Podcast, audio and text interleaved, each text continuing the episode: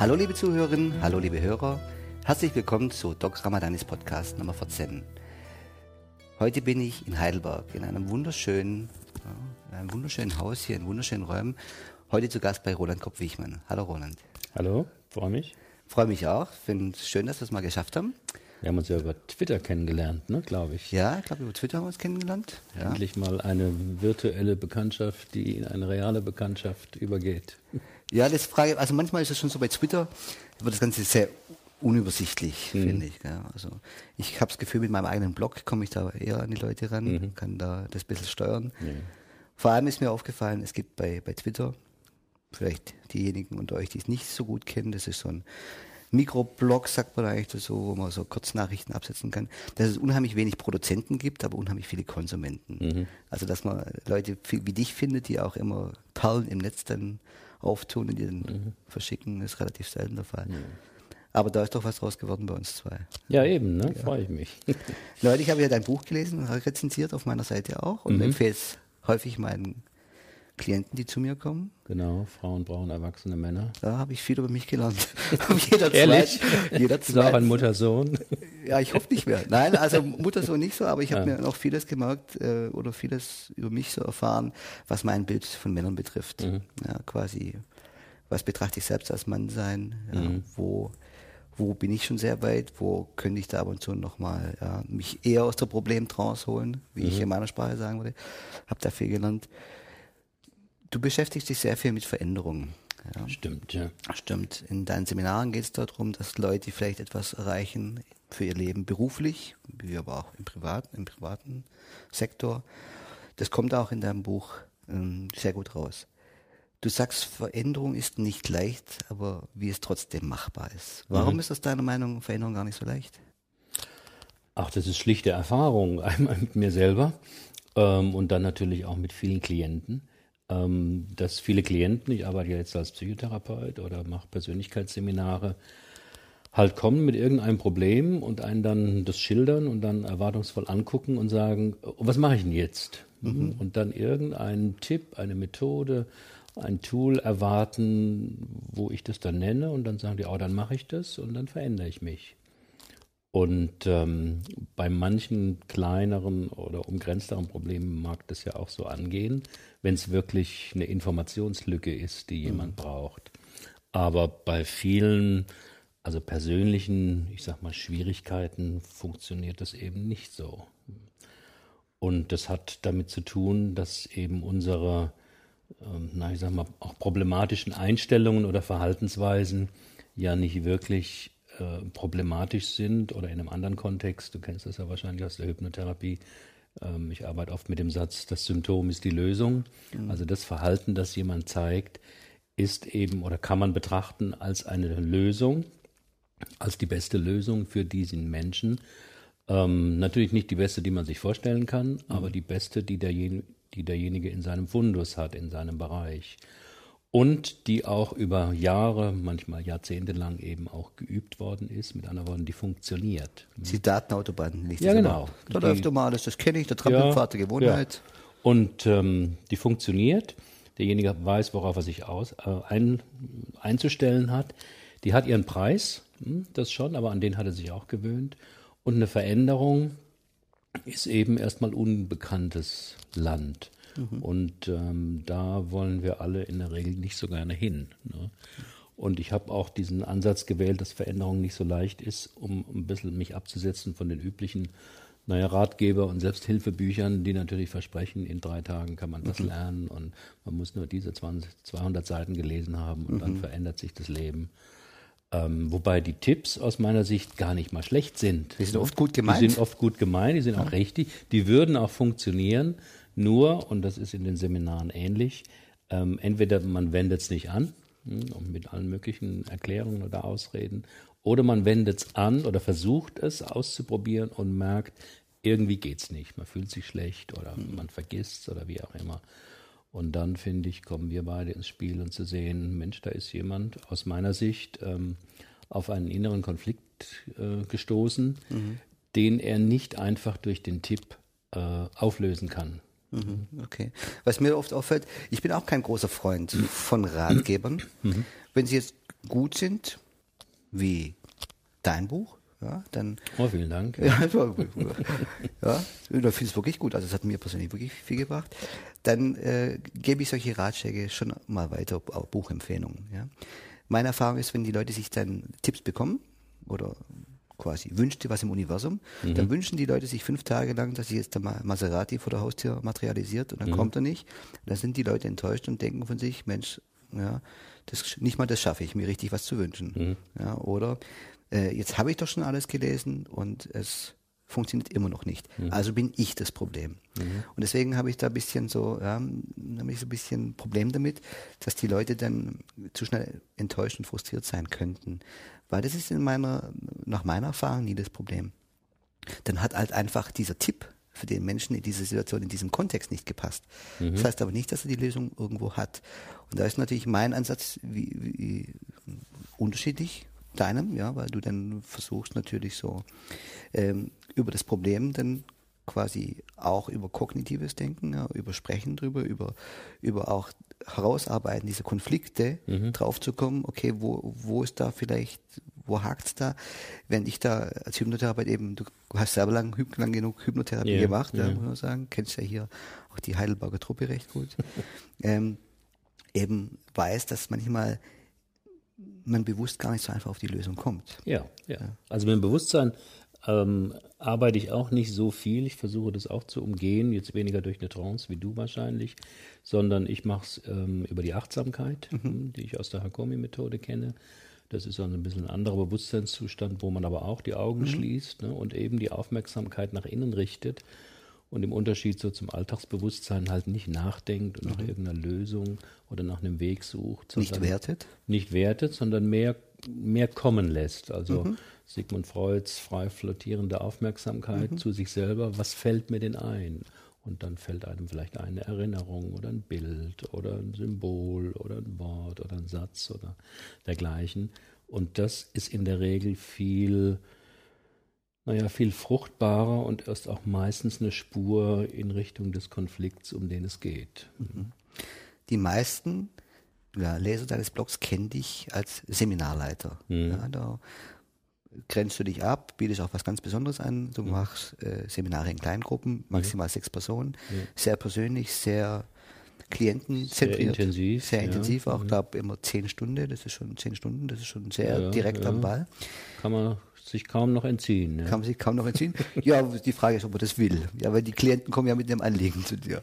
Ja, schon, aber ich sag mal, ein Unterschied zu der Praxis, die ich ja auch habe, da kommt ein Klient, ich sag mal 50 Minuten. Mhm. Ne? Und dann ist eine Woche Pause mhm. und dann kommt er wieder 50 Minuten. Bis man in 50 Minuten, sagen wir mal, am, am Kern ist ne? oder ein Stück weit in die Tiefe kommt weil derjenige äh, hat einen langen Arbeitstag hinter mhm. sich, hat hier noch einen Parkplatz gesucht mhm. und dann sitzt er auf dem Stuhl und jetzt soll es plötzlich nach innen gehen. Das ist nie leicht. Mhm. Sehr geübte, sehr reflektierende Klienten schaffen das, aber viele andere schaffen das nicht. Meinetwegen schafft man es dann nach 35, 40 Minuten so ein bisschen mhm. in Richtung nach innen und Richtung Konflikt zu gehen. Aber dann ist die Stunde rum und dann ist eine Woche wieder Alltag, Beruf und dergleichen. Mhm. Und wenn er dann in der zweiten Stunde kommt ähm, oder in der nächsten Stunde, ist es schwer daran anzuknüpfen. In so einem Seminar der große Vorteil ist, ähm, es sind nur sechs Leute ne, und man hat halt, ich weiß nicht, sieben, acht, neun Stunden hintereinander. Mhm. Abends gehen die Leute noch hier in Heidelberg ein trinken, mhm. reden auch nochmal sehr persönlich über sich anders als sonst an der Hotelbar. Mhm. Und das ist einfach ein, naja, ein Turbo, wo ich finde, man kann sich dem schlecht entziehen, weil man auch tatsächlich was verändern will, aber weil auch das ganze Klima und die Atmosphäre sehr zentriert ist auf sehr sich dicht. selbst. Ja, ja, sehr dicht. Okay. Die meisten kennen dich nur als Seminarleiter und Buchautor. Mhm. Du bist aber äh, ganz nebenbei noch psychologischer Psychotherapeut mit Richtig. eigener Praxis ja. und Kassenzulassung. Ja. Ja. Muss ich zugeben, wusste ich bisher auch nicht. Ganz normal. Ja, und du arbeitest auch als Paartherapeut. Stimmt, ja. ja. Mache ich sogar sehr gerne mit Paaren. Ne? Das okay. ist sehr spannend, wenn, wenn auch schwierig. Weil man hat es meistens mit äh, Paaren zu tun, die zu spät kommen, mhm. also zu spät in die Therapie und oftmals also sehr, ver, naja, sehr resigniert oder sehr mhm sehr miteinander verkeilt mhm. sind. Oft gab es so viele Verletzungen, so Ja, ja, ja. Vertrauensbrüche. Kenne ich auch. Bei mir gehört die, äh, die Paartherapie oft bei Einzelklienten, die wegen zum Beispiel einer Angststörung kommen oder so, Mhm. irgendwann fast immer dazu, weil sich dann als sehr hilfreich erwiesen hat, wenn der Partner dann von einem externen Experten, in dem Fall von mir, Mhm. auch mal ein paar Tipps bekommt, wie er mal als Partner in solchen Situationen Ja. reagieren kann. Die siehst du aber einzeln dann, die Partner, oder? Ja, oft machen auch, wir das in der Auch zusammen. Auch, Aha. ja, Und, und es gibt auch Leute, die kommen zu mir zur Paartherapie. Ah, ja. ja, also es ist sehr interessant, macht mir auch viel Spaß. Vor allem, da kann ich viel mitreden. Ja, das stimmt. Ja. Ja. Das kannst du aber als Hypnotherapeut auch. Ja, Also, ja klar, da zur Not erschafft man sich eine virtuelle Partnerin, ja, mit der man das erlebt. Ja. aber das Paar versetzt du nicht in Trance. Das habe ich auch schon gemacht. Auch schon gemacht. Ja. Ja. Das geht auch, ja. Das aber geht auch gut. Ja. Das macht eine Kollegin von mir, die äh, Jutta Müller-Fahrenkamp, die ist eine Schülerin von Hans Januszek und Elfriede Mhm. Ja, ich. Die macht, und auch Hypnotherapeutin, Schön. die macht auch Paartrancen. Ah, was? Ja, Mhm. geht alles. Also die, die Frage ist natürlich, ob die da jetzt unbedingt die Augen schließen müssen oder ob man ihnen entsprechende Geschichten erzählt. Da gibt es ja sehr viele Möglichkeiten, ähm, Intervent auf Interventionsebene einzusteigen. Mhm.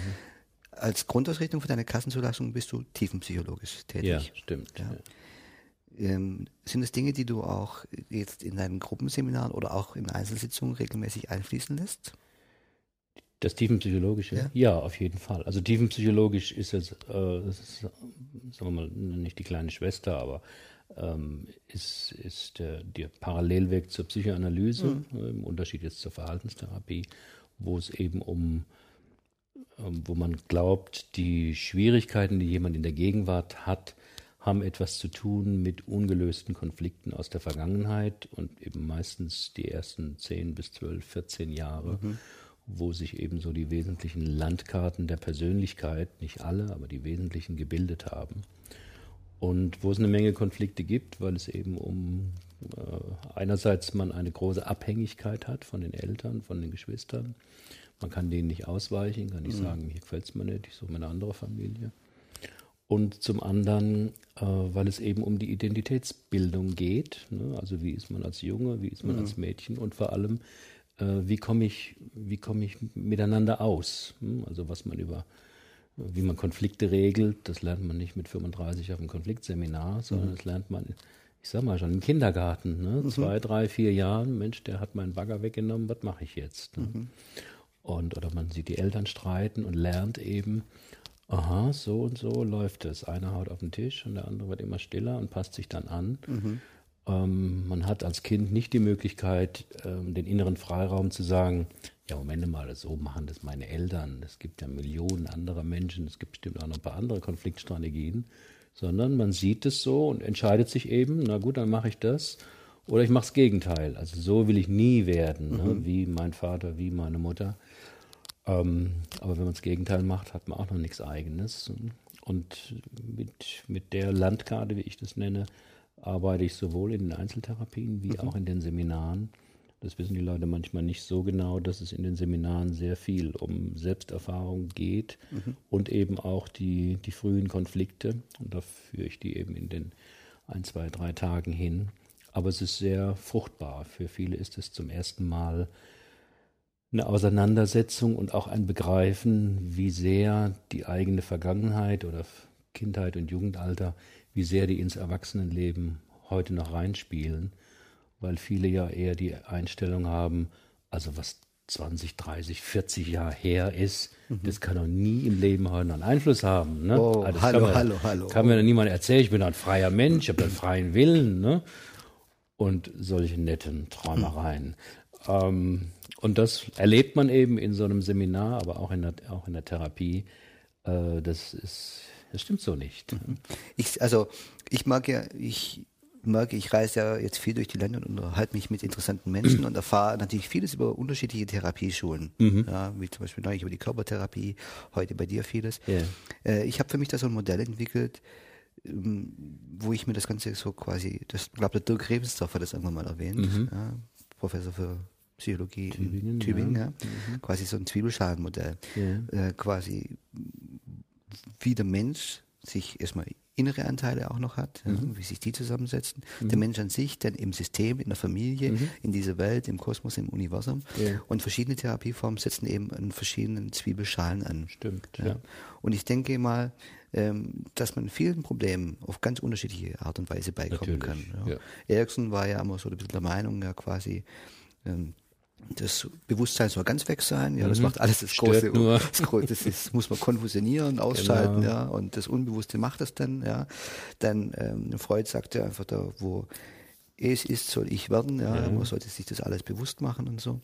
Und ich denke, wir sprechen da in vielen Punkten über die gleiche Sache mhm. und haben einfach unterschiedliche Wege dazu. Und jeder für jeden passt die der eine oder andere ja. Weg. Ja. ja. Dass solche Dinge aus der Kindheit auch heute noch große Probleme machen können, das weiß ich nur zu gut. Hm, weil zum Beispiel in unserer Fachgesellschaft, mit der Ericsson-Gesellschaft, gibt es auch viele Leute, die arbeiten hypnoanalytisch, mhm. quasi, wo es darum geht, in der Altersregression, also beim ja, Zurückgehen genau. auf Ereignisse, mhm. vielleicht ähm, Konflikte zu finden, mhm. ja, wo die heute noch Probleme machen. So hat der Ericsson auch immer mal wieder gearbeitet. Hat immer mal wieder ne? gearbeitet mhm. in Altersregression. Wer das hier zum Beispiel in unserer Gesellschaft sehr viel macht, ist der Paul Janoch. Ja. Ähm, und der Ortwin Mais, den ich sehr schätze aus Hamburg, mhm. ja, der da auch sehr, sehr viel im Sportcoaching macht und es ist erstaunlich, ja. wie oft ich auch wirklich gerade bei, zum Beispiel bei Ängsten oder sowas was finde, was wirklich sechstes, siebtes, achtes Lebensjahr war. Mhm. Dinge, die aus der heutigen Erwachsenensicht eigentlich harmlos sind, mhm. ja, in diesem jugendlichen Kontext aber quasi existenziell bedrohend sogar ja. waren. Ja. Ja. Das ist wahrscheinlich ähnliches, was du da auch erkennst? Ja, das ist auch so mal Thema von dem zweiten Buch. Ich kann auch anders Psychofallen im Beruf erkennen, wo die Eingangsthese ist, dass viele dieser Psychofallen, also Verhaltensweisen, die man im Beruf entdeckt und mit denen man nicht zufrieden ist, die mhm. stören, ähm, die man aber nicht so einfach abstellen kann. Ne? Deswegen mhm. Psychofalle. Und ähm, die These daran ist, dass das eben deswegen so hartnäckig ist und auch so schwer veränderbar, weil es gar nicht um die reale Ebene geht, mit einem Kollegen, mit einem mhm. Kunden oder dergleichen.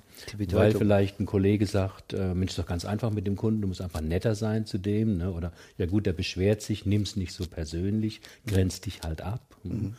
Und der Tipp an sich ist mal wieder gut, ne? aber wo derjenige merkt, er kann das nicht nicht persönlich nehmen. Es trifft ihn, es kränkt ihn, wenn der Kunde irgendwie vielleicht sogar noch unberechtigterweise herumschimpft.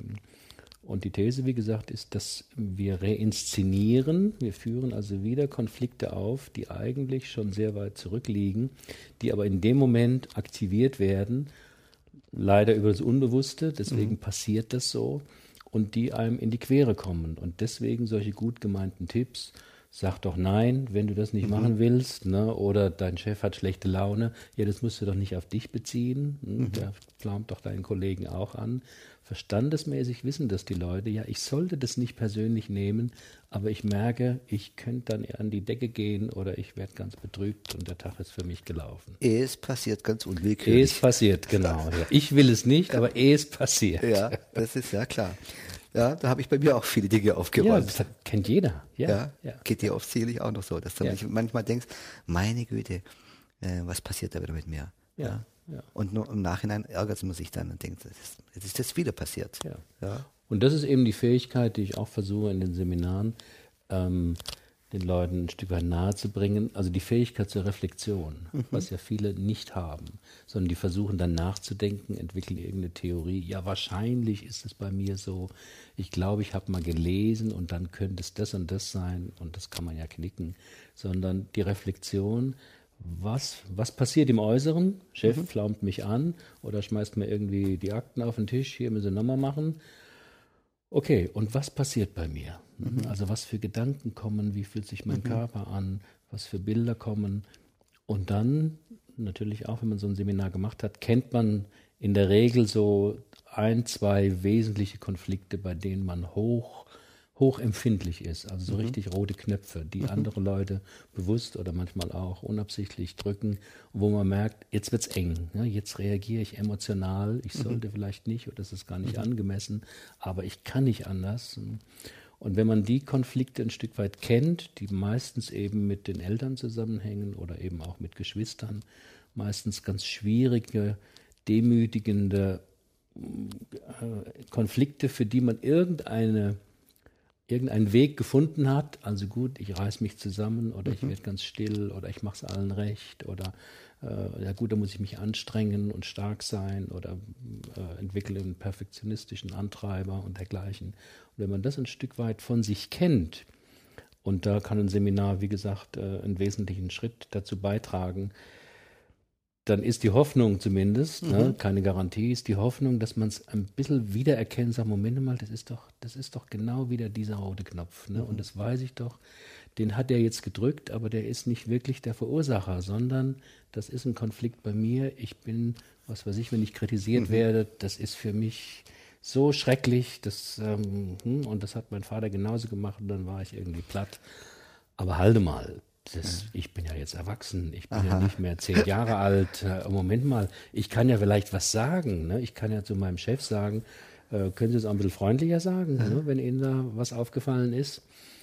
Und dann merkt derjenige aber auch, er kommt an eine innere Barriere. Es geht nicht so einfach. Mhm. Veränderung ist nicht so einfach. Und dann weiß man aber, ja Moment, was könnte passieren? Ich werde nicht gleich eine mhm. Abmahnung kriegen, mhm. ich werde auch nicht gleich die Kündigung kriegen, also jetzt probiere ich es mal. Aber das ist so ein neuer, neuer Weg, auch mhm. neurologisch, mhm. weg von der sechsspurigen Autobahn der Gewohnheit. Und man sagt, jetzt probiere ich das mal, ich versuche das mal, mal gucken, was passiert. Mhm. Aber auch meine Erfahrung, da muss man raus aus der Komfortzone und das wollen viele Leute nicht. Ähm, viele Leute oder alle Leute, die zu mir kommen, ob in Seminaren oder Therapien, die wollen sich besser fühlen, keine mhm. Frage. Ja. Aber ein Stück weit dafür was tun, auch etwas Unbekanntes, sich auch mit seinen eigenen Ängsten ein Stück weit zu konfrontieren und etwas zu machen, obwohl man Angst hat. Ne? Mhm. Und nicht zu warten, bis die Angst vorbei ist, sondern ich habe Angst und ich probiere es mal. Ich weiß, äh, die Welt wird sich wahrscheinlich weiter drehen. Ne? Jetzt riskiere ich es mal und dann zu merken, wow, ist das gut geht. gegangen. Ne? Neue Erfahrungen machen. Ja, neue Erfahrungen machen. Ich habe Nein gesagt und der ist irgendwie, ja, hat mir keiner runtergehauen. Ne? Hab mhm. gesagt, okay, dann machst du es halt nicht. Mhm. Wow. Mhm. Weil Geht da, ja. in dem Moment wird man ein Stück erwachsener. Mhm. Man reagiert so als Siebenjähriger und plötzlich merkt man, Mensch, es ging. Oh.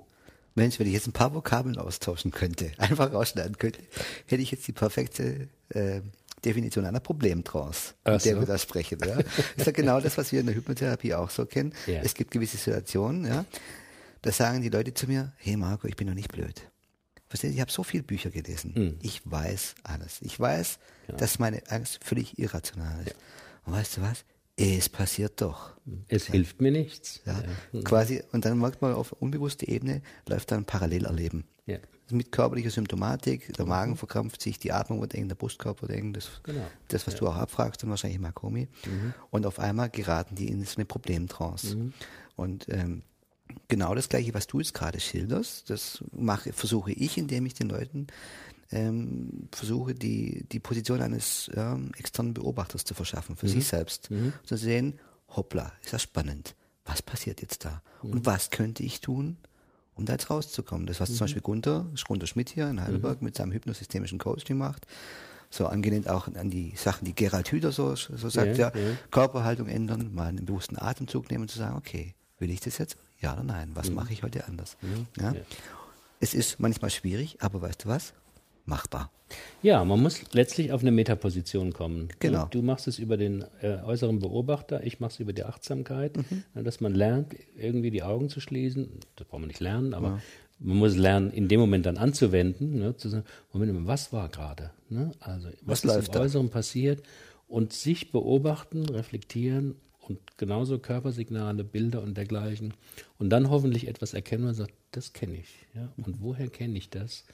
Und dann den Transfer schaffen. Aber es ist Arbeit. Also auch aus meiner eigenen Erfahrung, es ist Arbeit. Das ah, wird einem nicht geschenkt. Da regt sich jetzt bei mir was. Ja? Achso, bei dir, ist, bei dir ist keine Arbeit. Gut. Ah, doch. Ja, aber Oder? nein, eigentlich nicht. Aber die Leute kommen oft zu mir und sagen, da muss ich noch an mir arbeiten. Dann sage ich immer, Missverständnis, das macht Spaß. Ja, mhm. weil der Erfolg ist unheimlich toll. Ja, das, wenn, wenn man, ja, klar, wenn okay. man dann merkt, hey, da bin ich jetzt wirklich Erwachsener. Guck mal, jetzt ist die Nummer nicht abgelaufen. Mhm das gibt einem unheimlich viel Selbstwertgefühl. Ja, und ich, Frage. und ich finde, es macht Spaß. Also ich ja. gehe jeden Tag heute so mit mir um, dass ich denke, wow, wieder eine Information aus meinem Leben. Ist ja spannend. Mhm. Wieder ein Schritt weiter. Ja, und da entdecke ich jeden Tag irgendwelche schrullige Eigenheiten, ja, wo ich mir denke, okay, was sagt mir das über mich? Mhm. Und ich habe irgendwie für mich, vielleicht ist es nur ein Entschluss, aber ich habe auch irgendwie das Gefühl, ähm, es gibt mir, also es fällt mir immer leichter und ich werde auch immer erwachsener. Mhm. Viele Dinge kann ich heute sagen, ja gut, mhm. will ich das jetzt, will ich da jetzt wieder trotzig reagieren und beleidigt sein, ja? Oder, oder möchte ich da etwas anders haben? Oder guck mal, warum löst diese E-Mail da von dem Typen da jetzt sowas in mir aus? Mhm. Ist doch spannend. Ja? Mhm. Und ist es dann angemessen? Und da, vielleicht liegt es an meiner tagtäglichen Übung, dass ich mit den Leuten immer rein ins Problem, raus, rein, raus, dass ich es eher schaffe, mich da das kann ra sein, dass ich dann noch zu problemorientiert denke. Ja, ich war gut. Ist, vielleicht bin ich da auch ein bisschen naiv, das mag natürlich auch sein, ja. Aber, oder es ähm, liegt irgendwo in der Mitte, ja. Ja, oder das. Also, ähm, warum ich das nicht ganz so äh, übernehme oder glauben kann, weil gerade dieses Rein und Raus ne, mhm. hat vielleicht was mit der Methode zu tun, aber ähm, das ist eben ich weiß, dass das der richtige Schritt ist, ne? mhm. aber das ist auch schon die halbe Arbeit, wenn das überhaupt jemand kann. Ne? Mhm. Ich arbeite ja hier in der Praxis auch mit Leuten, ich sag mal, die haben eine schwere Depression, mhm. ne? die haben eine Missbrauchserfahrung, wie mhm. auch immer.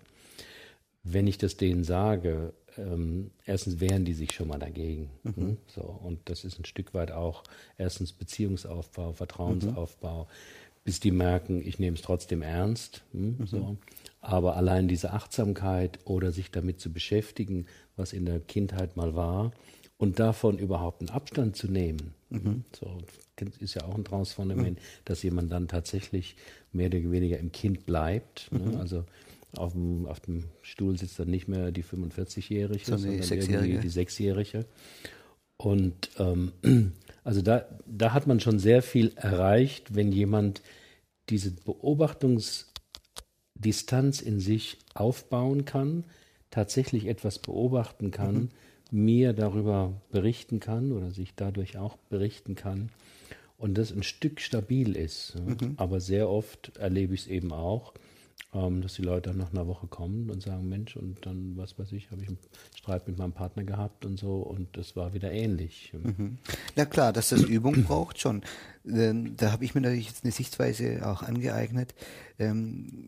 Wenn Leute dann kommen und sagen, ich habe einen Rückfall gehabt, dann sage ich, aha, du hast ein Trainingslager. Mhm. Ja, ist einfach eine wichtige Information, was wir noch üben sollten. Du definierst das um, ja. Ja, klar. Ja, klar. Ja, weil es ja einfach, guck mal, es gibt ja, ja zwei Möglichkeiten zu sagen, ja, okay, entweder, aha, ich bin zu blöd dazu, ich schaffe es immer noch nicht, wahrscheinlich kann mhm. mir nicht geholfen werden, oder zu sagen, aha, guck mal, das zeigt mir, dass ich es eigentlich schon weiß und erkannt habe, aber diesmal ist es mir noch nicht gelungen. Mhm. Ja? ja? Was, was sollte ich da üben, ja, ja, quasi, um da noch ein bisschen, ja, ein bisschen voranzukommen? Und welche Information steckt da drüber drin mhm. über mich? Ja? Und dann ist es einfach ein bisschen, ja, das ist ein bisschen wertschätzender. Mhm. Man kann sagen, okay, ich habe kleine Schritte erreicht, mir ist yeah. schon aufgefallen. Ich habe auch gleich gemerkt, wo es losging. Mhm. Ich konnte es zwar noch nicht verhindern, mhm. aber ich habe ganz genau gemerkt, wo es dann losgeht. Und das ist dann schon dieser Punkt, finde ich, zu, zu merken, okay, wenn jetzt diese erste vegetative Symptomatik kommt, der Magen kneift sich zusammen oder die Atmung wird eng und mhm. auf einmal, ja, auf einmal habe ich gemerkt, da werden meine Hände wieder so schweißig. Yeah. Das ist ein guter Punkt, um da dann festzumachen, okay, und jetzt, wie hole ich mich da raus? Mhm. Weil das Vegetativum einfach schneller ja. anspringt, bevor dann das Gedankenkino dazu kommt. Weil mhm. wenn das läuft, dann ist es unheimlich schwierig. Da gebe ich dir vollkommen recht. Wie lange dauern denn deine Therapien so Also ich habe ich habe diese 50 Minuten Intervalle, das schaffe ich nicht. Da bin ich, glaube zu langsam dazu, obwohl ich so schnell quatsche. Mhm. mhm. Ich mache anderthalb Stunden Sitzungen. Okay. Ja, und mache das oft so, äh, es gibt erstmal ein Erstgespräch, yeah. vorher zwingend ein Telefonat, ohne Telefonat kein, mhm. kein Erstgespräch da geht es mir schon darum, äh, auf die Lösung zu fokussieren. Dass mhm. ich von den Leuten sehr genau wissen möchte, was denn passieren möchte, dass sie sagen könnten, dass das was gebracht hat. Aller Manfred Prior. Manfred, ziemlich genau. genau. Ich habe mir mhm. von Manfred Gut, abgeschaut, ja. mache ich, mhm. das mache ich sehr genauso. Guter Weg, ja. ja. Auch so dieses Lösungsorientierte von Steve DeShazer. Mhm. Und dann ähm, beginne ich mit Sitzungen, wo ich erstmal so auf dieses ja, dialogisch vielleicht mal darauf hinarbeite, dass mhm. wie das ist, so diese Introspektionsfähigkeit zu fördern. Und dann schließen sich Sitzungen an. Mhm. Ja, das ist dann aber meistens in größeren Abstand. Oh ja. Auf drei Wochen oder vier Wochen. Mhm. Ja. viele Patienten drängen natürlich dann, jetzt möchte ich gleich ganz viel machen, Mhm. dann hilft es auch gleich ganz viel. Ja, Viel hilft viel, ja. ja. Und dann auch diese Seite in den Patienten, jetzt muss gleich der große Schalter kommen. Ja, Mhm. Und dann geht erstmal sehr viel darum, das mal empathisch aufzugreifen und da sehr viel Verständnis dafür aufzubringen. Mhm. Quasi, dass dieser Wunsch nach schneller Veränderung da ist. Jetzt quasi äh, dir quasi ins Horn blasen, ja. Mhm. aber dass manchmal auch unbewusste Prozesse einfach ein bisschen Zeit brauchen. ja. Aber wie viele Sitzungen machst du dann so im Das ist Schnitt? sehr unterschiedlich. Im Schnitt kommen die Leute, würde ich sagen, zwischen sechs und neun Mal zu mir. Mhm. Ja, das ist dann, das ist aber immer einen größeren Zeitraum, meistens ein Ja. halbes Jahr. Das ist so eine typische Zeitraum, wo ich begleiten darf bei, bei einer Angststörung, auch Mhm. wenn die schwere ist, ist so drei bis sechs Monate. So lange braucht es nach meiner Erfahrung. Mhm. Ja. In diesem Zeitraum aber dann wenige Sitzungen, also Ja. nicht so wöchentlich. Es gibt aber auch Fälle, zum Beispiel du hast vorher schwere Traumatisierung Mhm. ja, angesprochen, da geht dauert es länger, ganz klar. Mhm. Da ist einfach das, was, man was da entsteht, sehr fragil. Mhm. Man muss sehr viel ja, Vorsicht walten lassen, man muss den Leuten die Möglichkeit geben, diesen Schutz und diese Sicherheit, vielleicht auch jetzt bin ich ein Mann, wenn Frauen kommen, auch mal zu erfahren, dass da ein, ein, ein Mann ist, der Grenzen respektiert. Mhm. Da dauert es dann durchaus schon länger und das ist schon auch mal, dass es ein Jahr wird. Mhm. Ja, und da sind dann schon auch mal 13, 15 Sitzungen. Dass es mehr sind wie 20. Das habe ich Ja. jetzt noch nie erlebt. Mhm. Ja, das höchste war mal 18. Ja. Arbeitest du dann auch mit Hausaufgaben zwischen den Sitzungen oder wirkt Hausaufgaben, den, Begriff mag ich gar nicht. Also gut, Ja, äh, okay, aber man kann es so nennen, ich, ich mache Vorschläge. Vorschläge. Vorschläge, ja. Das ist zu sehr mit Schule assoziiert. Ja, Hausaufgaben, ja. Ja, das ist, aber ich zum Beispiel, ich, ich gebe dann Vorschläge, zum Beispiel auch dann äh, gewisse Situationen einfach mal auch auszuprobieren, also fast verhaltenstherapeutisch, Mhm. weil ich sage zum Beispiel auch, wenn jetzt jemand eine Phobie hat, irgendwann wollen wir den Erfolg ja prüfen. Mhm. Ja, dass man da dann auch mal wirklich sagt, okay, komm, jetzt versuch mal in die Konfrontation, aber quäl dich nicht, guck, wie es gut, wie gut es geht und äh, so, dass es für dich stimmig ist. Ja. Das mache ich schon auch. Manchmal mache ich es natürlich auch so, dass ich für die Leute draußen mitschneide, wie du vielleicht Einzelsitzungen hier auch, und die dann mitgebe. Zum Beispiel, wenn es um Thema, Themen gibt wie Verhaltensänderung, wie zum Beispiel Essen, Abnehmen, Ja. macht das sehr, sehr viel Sinn. Mhm. Wenn man so analytisch arbeitet, also in der Regression, um vielleicht Konflikte zu finden, über Affektbrücken machen wir das, Mhm. dann versuchen wir es aber gleich in Trance zu ändern. Ah, ja. Ja, Quasi dann mal zu schauen, okay, da fand etwas statt, ja, was bezweckte der andere zum Beispiel damit? Ja, Ja, wenn zum Beispiel ein Vater einem Sohn dauernd gesagt hat, er soll ruhig sein, das ist ein Thema, das ich sehr häufig erlebe, dann sind so typische Fragen in, in Trance, die ich dann stelle, ja, und was bezweckt er denn damit? Ja? Aha, warum muss er das denn tun? Warum möchte er dich, dich zum Beispiel klein halten? Ja, aha, weil er Ruhe braucht. Ja, was sagt er damit über sich? Quasi gleich in Trance diese ähm, quasi einen, Verständnis für die Situation. eine Umdeutung ne? zu erreichen. Ja. Ja. Und zwar mit dem erwachsenen Ich, das das von außen dann, das ist Mhm. praktisch ein Parallelerleben dann oft, um den in Trance quasi dann auch nachher eine neue Assoziation von Auslösereizen vorzunehmen. Mhm. In Form von posthypnotischen Suggestionen. Und sei neugierig, wie es dein unbewusstes Wissen schafft, genau Mhm. jedes Mal dann, wenn dein Chef dann dir zu sagen, nein, ja, heute muss ich mich nicht drum kümmern, dass Papa Ruhe hat. Mhm. Ja. Und es ist manchmal ganz erstaunlich, was dann dann passiert. Das glaube ich, ja. ja. Das ist so diese Art, Interessant, ja. quasi Also- das, was du da machst. Erinnert mich sehr an meine hypnotherapeutische Zeit damals. Kriegst du da wieder ja. Lust? Kriegst du da wieder Lust? Äh, nicht wirklich. Ne? Also ich finde es spannend, äh, aber irgendwie liegt es mir, glaube ich, nicht mehr so. Ich denke, also ich glaube, den Hauptunterschied, wenn ich äh, dir zuhöre, wie du arbeitest, ich arbeite sehr viel mehr mit der Beziehung. Ne? Deswegen brauche ich auch, also nicht ich, sondern diese Art von Arbeit, brauche häufigere äh, Sitzungen. ne?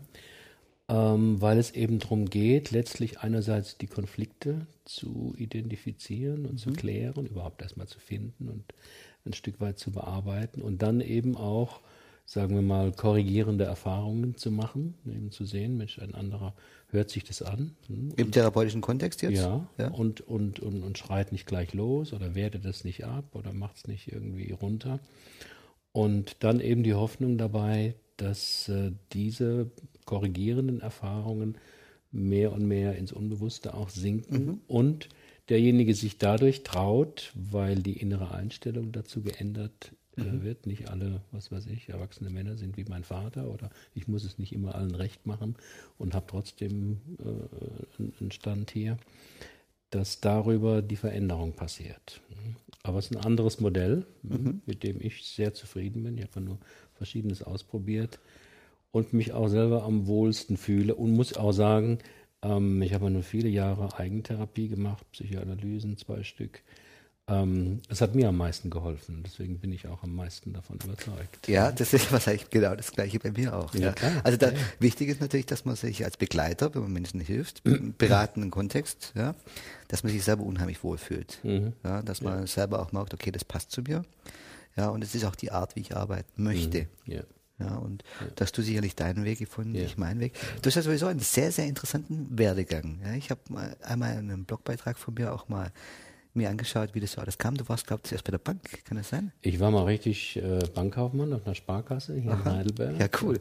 Als es noch keine äh, PCs gab und man die Zinsen mit der Hand ausgerechnet hat. Aha. Und dann war ich bei IBM als Operator, Aha. als es Lochkarten gab, immer noch keine PCs. Dann war ich in der Werbung als Texter, weil mich das interessiert hat. Und zum Schluss habe ich, äh, ja, war ich Vermögensberater bei Bond Finanz und habe Versicherungen verkauft Aha. und Bausparverträge und alles Mögliche. Und es hat mich aber dann, ich, ich habe das ganz gut gemacht. Ich war also für vieles geeignet und ähm, habe gemerkt, aber so ganz befriedigt es mich nicht. Also jedenfalls damals war ich, glaube ich, 26. Oh, konnte ich mir nicht vorstellen, das jetzt den Rest meines Berufslebens zu machen. Und dann wollte ich studieren und hatte aber kein Abitur und dann habe ich äh, mein Abitur nachgeholt in mhm. zweieinhalb mühevollen Jahren in Nürnberg auf dem Kolleg. Nochmal Gallischen Krieg übersetzt und mhm. Infinitesimalrechnung, was man halt so braucht im Leben, ähm, gemacht und habe dann das Abitur gemacht. Leider trotz Bayern Bonus ähm, nicht so gut, dass ich gleich äh, mein Wunschstudium Psychologie hätte machen können. War klar, ich musste warten. Und dann bin ich nach Israel gegangen, ähm, weil ich wusste, ich muss arbeiten, um die Wartezeit zu überbrücken. Und mhm. da ist schönes Wetter. Und dann habe ich äh, im Kibbutz ein Jahr lang gearbeitet, so als Volunteer. Aha. Und halt gewartet und eine schöne Zeit gehabt, mir Israel von oben bis unten angeguckt. Und dann kam der Studienplatz und dann habe ich hier in Heidelberg äh, studiert. Ziemlich zackig, weil ich war schon, was war ich, 28, als ich angefangen habe und habe das Studium durchgezogen. Okay, während dem Studium, glaube ich, schon NLP gemacht? Äh, na, NLP gab es damals so in den Anfängen. Ich habe Hypnotherapie mhm. nach Ericsson gemacht und da war NLP, ähm, das hatte noch nicht den Start, das war so inklusiv. Da haben wir gesagt, ja. oh, da gibt's was Neues. Ja. ja. das ist irgendwie so ein äh, Ericsson-Abklatsch und so. Da sind so zwei Leute da. Zwei Hoffentlich wird das jetzt kein NLPler. Genau, die glauben, wir haben jetzt da alles Wesentliche extrahiert und und insofern haben wir natürlich auch mit Augenbewegungen und Repräsentationssystemen und mhm. Reframing haben wir rum, rumgespielt. Und es war interessant. Also mir hat es damals viel, äh, äh, ja, es hat mich beeindruckt, aber ich habe auch gemerkt, ähm, also ich finde, Therapie hat auch viel mit, ich will jetzt nicht direkt sagen mit dem Herz zu tun, aber schon auch viel mit Gefühl. Es war mir immer so ein Tick zu, zu technisch. Ne? Das ist ja der Hauptvorwurf, mhm. finde ich, gegen NLP und auch die Leute, die das dann mit der NLP Zeit NLP finde ich auch sehr technisch. Ja. Das ist so rein strukturell und nichts emotional. Das ja. Hypnotherapie ist schön emotional. Ja. Das stimmt. Ja. ja. Okay. Und dann kamst du über, über das NLP dann auch zur Körpertherapie, zur Hakomi? Hakomi-Methode, genau. Viele Jahre gemacht, 20, 25 Jahre lang das gemacht. Und es hat mich mit am meisten geprägt, also auch den Ansatz, den ich in meinen beiden Büchern ja. vertrete, ähm, der kommt sehr aus der Hakomi-Arbeit. Mhm. Das ist also diese Achtsamkeit, mhm. ein Verständnis für die eigenen Glaubenssysteme, Belief Systems, mhm. dass die eben etwas mit der eigenen Vergangenheit zu tun haben und dann diese experimentelle Methode, dass man eben mit, mit solchen Sätzen ähm, äh, sehr viel über sich selber, über die eigenen Prägungen, Landkarten, mhm. wie ich das nenne, äh, erfahren kann und zwar auf eine ungeheuer, ähm, na, wie sagen wir, eine überzeugende Art und Weise. Hm, also gerade bei dem ersten Buch, was du vorhin erwähnt hast, Frauen wollen erwachsene Männer.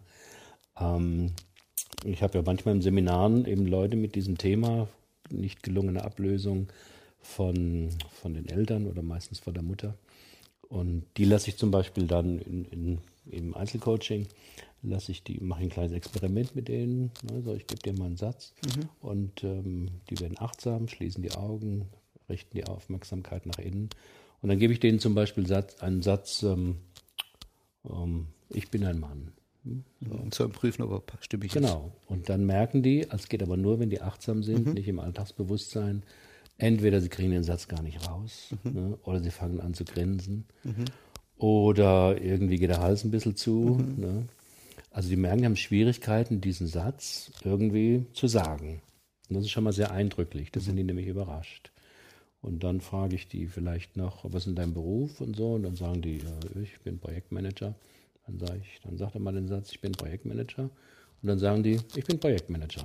Hm? Und an dem Unterschied merken die, Moment mal, beide sind ja Tatsachen. Ne? Ich, bin ein, ich bin ein Projektmanager. Aber der zweite Satz, den sage ich einfach ohne Schwierigkeiten. Mhm. Beim ersten Satz stellt sich was quer. Und dann ist sehr deutlich, da muss ich gar nicht reden, da ist der Konflikt.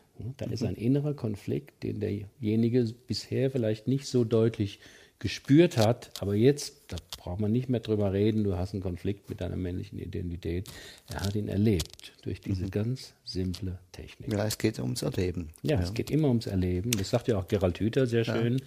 Wenn man Veränderungen äh, sich damit beschäftigt, es muss unter die Haut gehen eine rein verstandesmäßige Einsicht, ja, mhm. da habe ich ein Problem. Reicht nicht, ne? Das reicht nicht. Wunderschön ist ja dieser Vortrag in, äh, ich glaube, den hast du auch du mal gepostet über mhm. Begeisterung.